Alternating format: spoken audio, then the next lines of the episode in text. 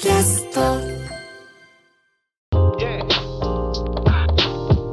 今年2024年の頭のポッドキャストでね「週刊文春」から電話がかかってきた話っていうのをしたんですよ。この取材を受けた自体はずっと前の話なんですけどなんかね週刊誌をめぐる状況がねこの一月で大きく変わりました。もはや何て言うんだろう憎悪の対象というか世間から世間というかネットですけどねなんかめちゃめちゃ嫌われるようになっている。でもともと文春のまっちゃんの報道があって次に伊藤純也の「週刊新潮」の話が出てきてで今日はねこれらの個々の話内容とは別として週刊誌をめぐる状況の話をしてみたい。で僕のポッドキャストもね年明けぐらいから実はすごくね状況変わっていてすごく順調に聞かれる数が増えています。でこの前ね下北沢の B&B っていう書店でトークイベントとかをやったんですがその時も何人もの方にね、ポッドキャスト聞いてますっていう風に声かけられて、とても喜んでます。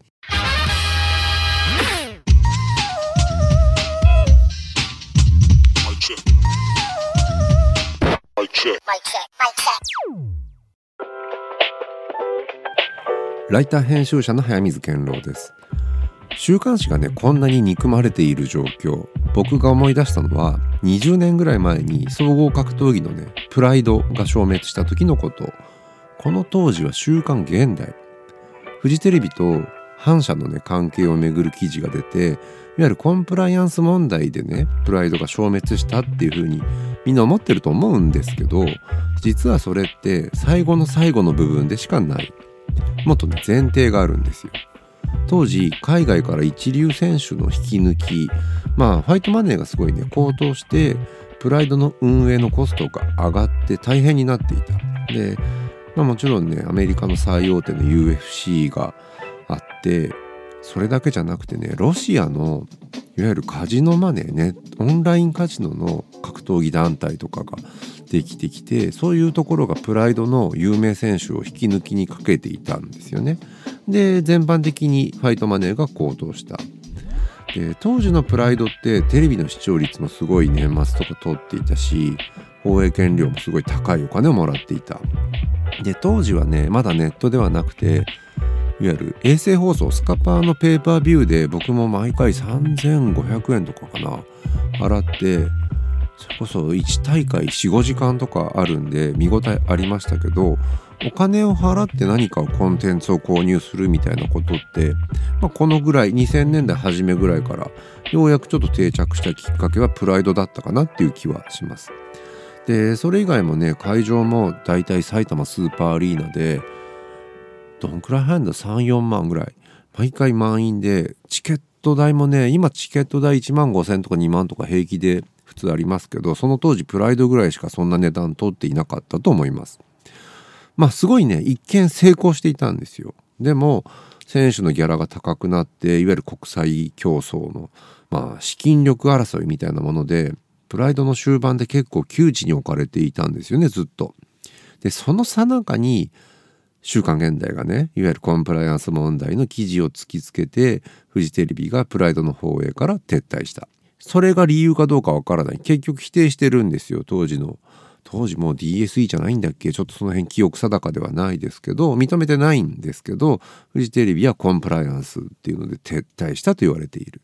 でその直後にプライドは UFC に丸ごと買収されます。でプライドは消滅するんですよ。あのブランドって言い方もできるし IP とも言えると思うんだけどまあ育てた選手たちとかねあのテーマ曲とか煽り V の質の高さとかねそういうことだけではなくてまあ過去の試合映像も全部権利持ってかれるしでんでんででんみたいなああいう入場とかイベントとしてのね成立ぶりみたいなものって本当にすごいレベル高かったんですよね。これフジテレビが良かったのか DSE が良かったのか佐藤企画まだ佐藤企画って名前ないと思いますけど佐藤大輔が良かったのとか全部含めてプライドだったみたいなブランドが消滅してしまう。であの時は本当にねこれが帝国のやり方かっていうことなんですよ。あの帝国っていわゆる植民地支配の主体となる帝国、ね、ネグリハートが言っているカッコつきの帝国みたいなのもちょっと含めてもいいんですけど帝国には帝国のやり方っていうのがあって真正面から攻めてくるわけではないんですよ。まず黒船で乗りつけて相手をビビらすとかアヘンを売りつけるとか、まあ、貿易を通してなんかね種を植えて育ったらその国がなんかある種の自立する中で分裂とかをして自分たちのアイデンティティを失ってしまって弱体化したところに帝国がサクッとやってくる。まあ帝国のやり方ってそういう感じなんですよ。なんか相手の自滅を促すみたいな植民地主義全般のなんか小ずるさみたいなもの。さっきプライドがね買収された話っていろんな要素をはらんでいると思うんですよね。いわゆる日本経済が相対的に破れつつあるみたいな話がまだ出てこなかった頃今だと普通にされる話ですけどあれプライドが最初だったよねっていう気もするし日本が育てた文化がごっそり海外に持ってかれる話みたいなことでもある。あとね結局プライドにとどめを刺したのって国内世論とそれを生み出した週刊誌の記事だったそれは結構重要な話だと思います Radio, your station for news. No banana, I ain't a primate. で今日ねテーマにしたい話っていうのはちょっとずれるんですけどマイクロアグレッションっていう言葉これは自覚なき差別っていう言葉で僕はさっき見かけた言葉なのであの僕の語彙の中にある言葉ではない後日「アミさんこの前マイクロアグレッションの話ポッドキャストでしてたじゃないですか」って言われた時に何だっけってなる可能性はあるんですけどしたい中身っていうのはちゃんとあるんですよね。それは一昨年のカタールのワールドカップサッカーの話いわゆるスタジアムを作る外国人の出稼ぎ労働者たちのまあ労働環境とかが非常に人権無視であると。世界基準にそぐわない。でヒジャブをつけた女性とかの感染に関しても世界基準ではないっていうね。まあアラブ世界特有の文化とか今までの民族性みたいなものとワールドカップを開催するってことの齟齬みたいなことが言われていたんだけどフランスのテレビ局がサッカーの中継の放映をボイコットする。これね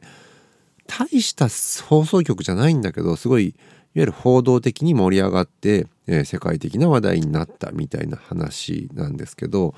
とてもね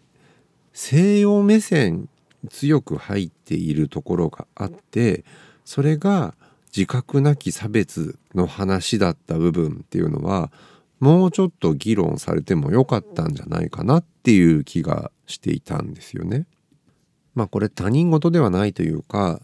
東京でオリンピックをやった時日本ではいろんな騒動が起こりましたけどやっぱり結局は国際基準に日本の人権意識みたいなものが至っていないよねっていう反省を日本の僕らしたと思うんですよ。まあいろいろ突きつけられましたよね。その引きずり下ろされて首を切られ直前でキャンセルされみたいなことってまあ数多くの国内のクリエイターたちだったわけですよね。でまあ裏金使ったり不正だとかっていうので逮捕されたりっていうのも基本国内の話なんですよ。結局国際組織の IOC って無傷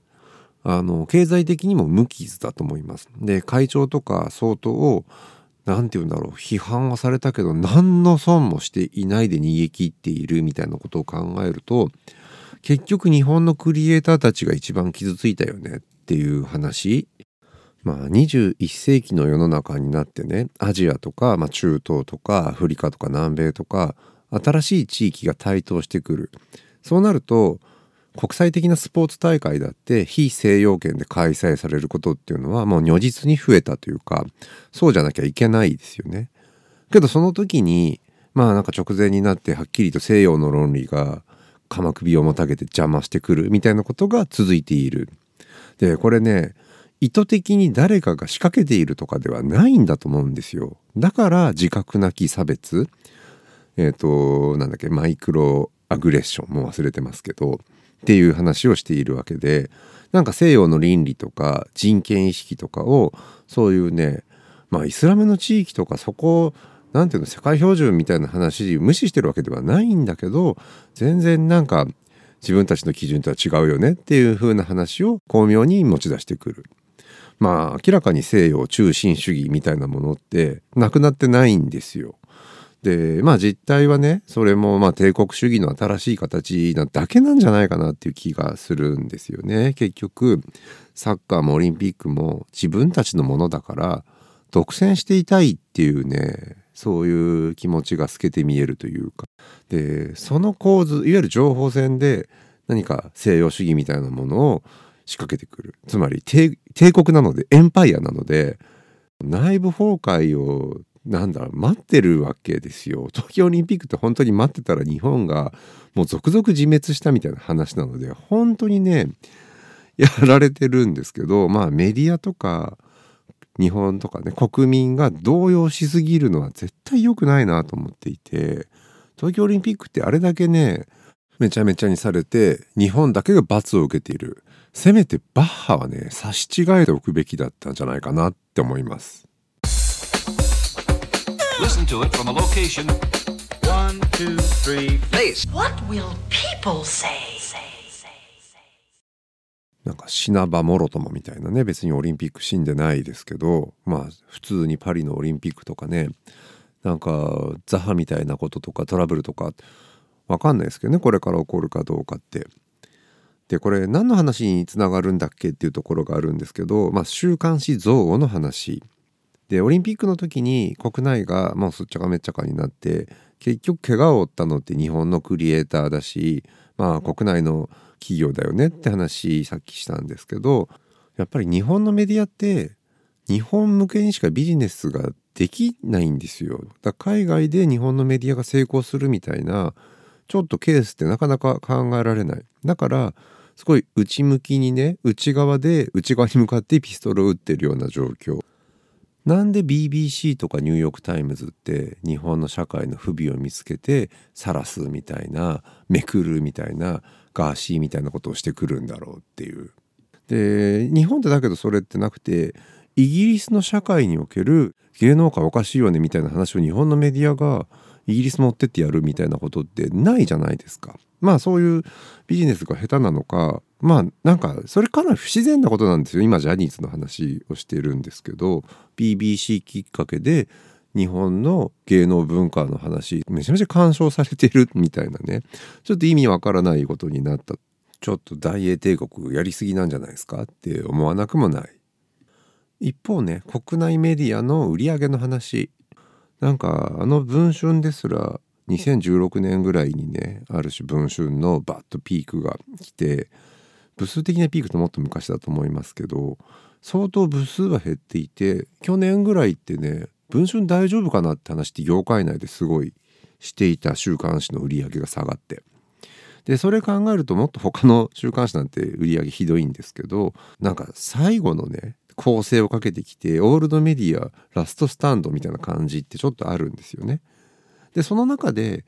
アテンションエコノミーを導入してきたなオールドメディアがっていうふうにも見えるかなっていう気がしました。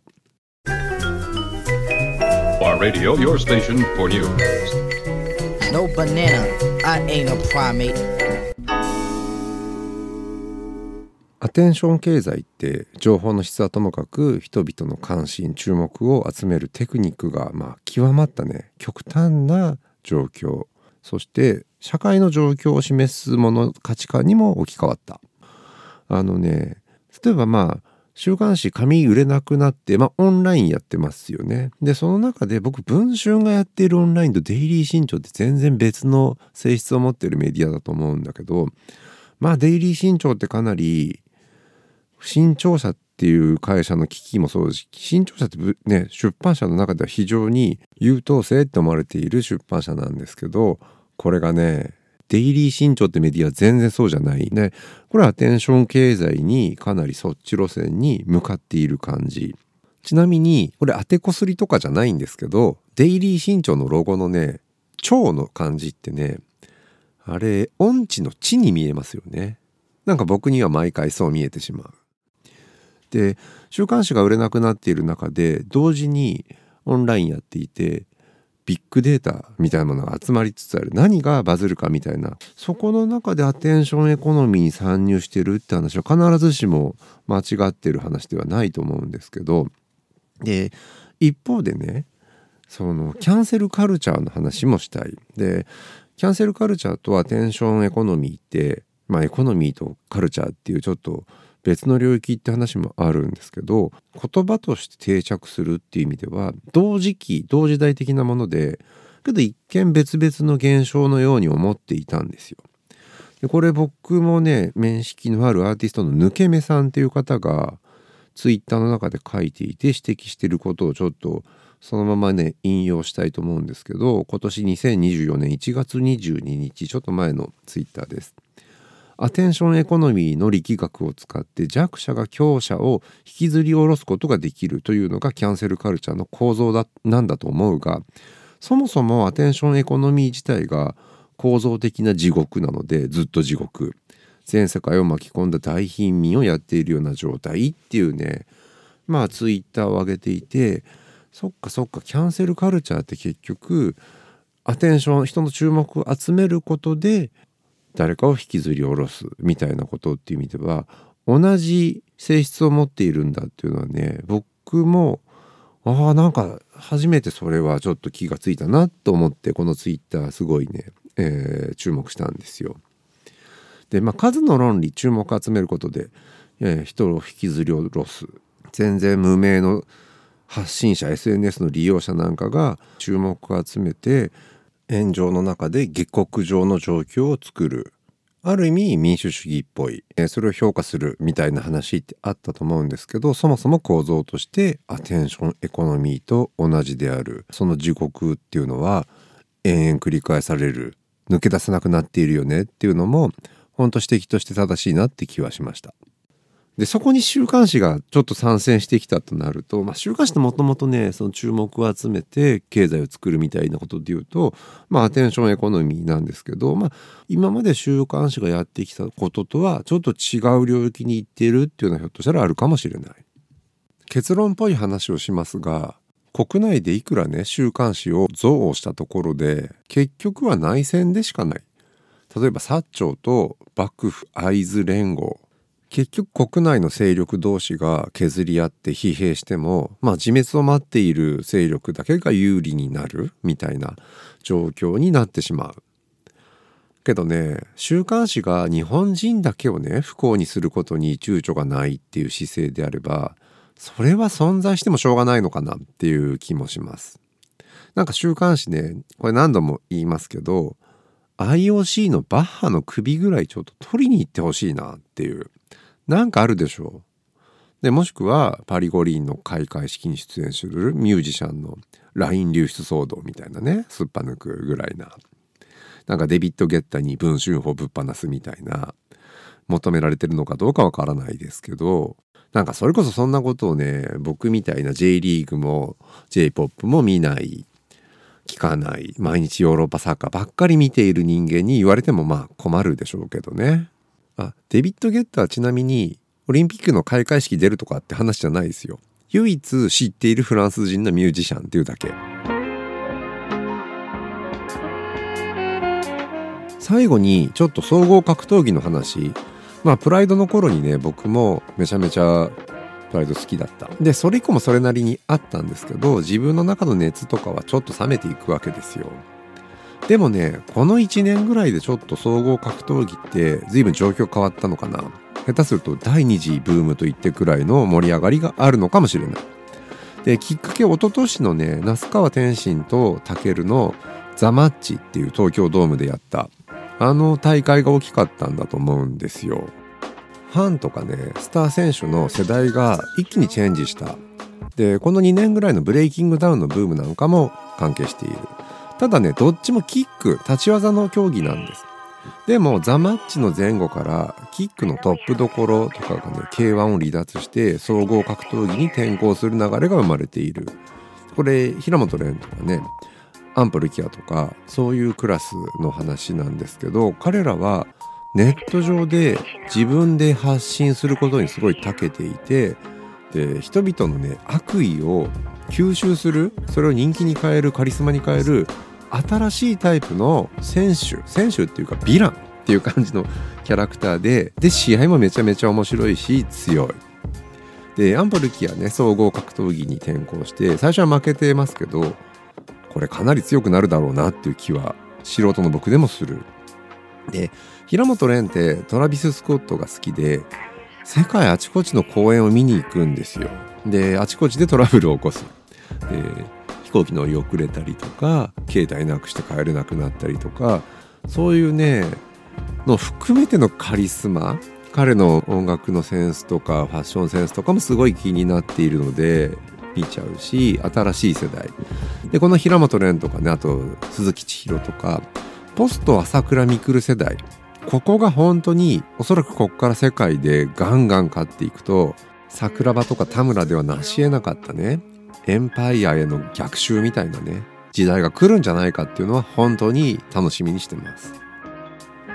ここまでライターの早水健郎でした。